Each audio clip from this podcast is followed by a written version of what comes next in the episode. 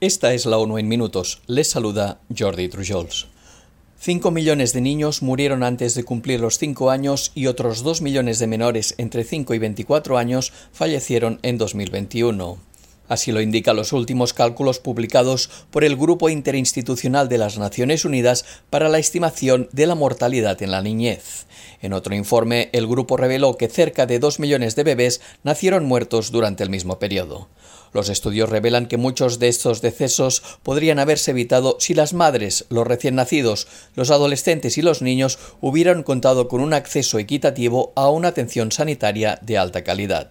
Aunque desde el año 2000 disminuyó a nivel global el riesgo de mortalidad en todas las franjas de edades estudiadas, los avances se redujeron a partir de 2010 y 54 países no alcanzarán la meta de los Objetivos de Desarrollo Sostenible relativa a la mortalidad de menores de 5 años. De no tomarse medidas rápidas para mejorar los servicios de salud, unos 59 millones de niños y jóvenes morirán antes de 2030 y casi 16 millones de bebés nacerán muertos.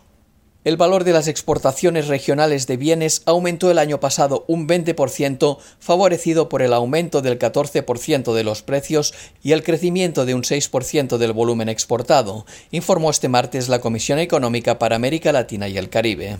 Pese a que por segundo año consecutivo el crecimiento fue superior a los dos dígitos, el incremento se debió más al alza de los precios de las materias primas que por la capacidad de aumentar los volúmenes de exportación o por la diversificación de la oferta exportadora hacia nuevos sectores. En el lado de las importaciones de bienes regionales, el reporte apunta a un alza del 24%, impulsado al igual que las exportaciones por un crecimiento de los precios.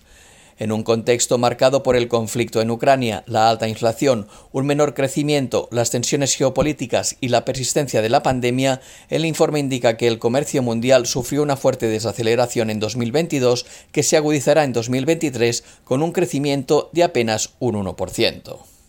En similares términos pesimistas se expresó el Banco Mundial que prevé para este año una desaceleración del comercio global del 1,7%, una cifra bastante lejana sobre el 3% pronosticado seis meses atrás. Según la edición más reciente de su informe Perspectivas Económicas Mundiales, la organización atribuye el freno al volumen de negocio a la elevada inflación, el aumento de las tasas de interés, la reducción de las inversiones y las perturbaciones causadas por la invasión de Rusia a Ucrania.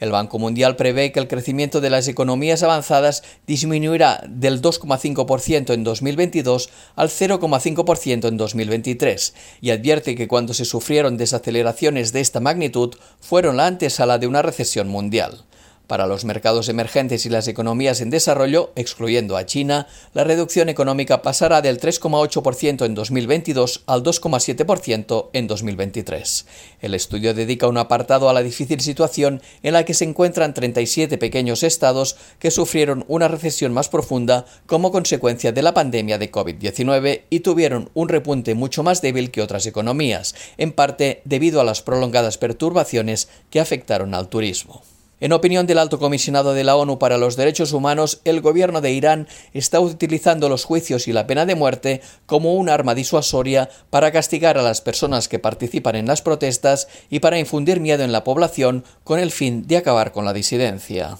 Volker Turk afirmó que durante el último mes fueron ejecutadas cuatro personas que participaron en las recientes manifestaciones tras juicios acelerados que no cumplieron las garantías mínimas de un juicio justo y el debido proceso exigidos por el derecho internacional de los derechos humanos, por lo que estas ejecuciones equivaldrían a una privación arbitraria de la vida. Turk indicó que el gobierno de Irán defendería mejor sus intereses y los de su pueblo, escuchando sus quejas y emprendiendo las reformas jurídicas y políticas necesarias para garantizar el respeto a la diversidad de opiniones, los derechos a la libertad de expresión y reunión y el pleno respeto y protección de los derechos de la mujer en todos los ámbitos de la vida.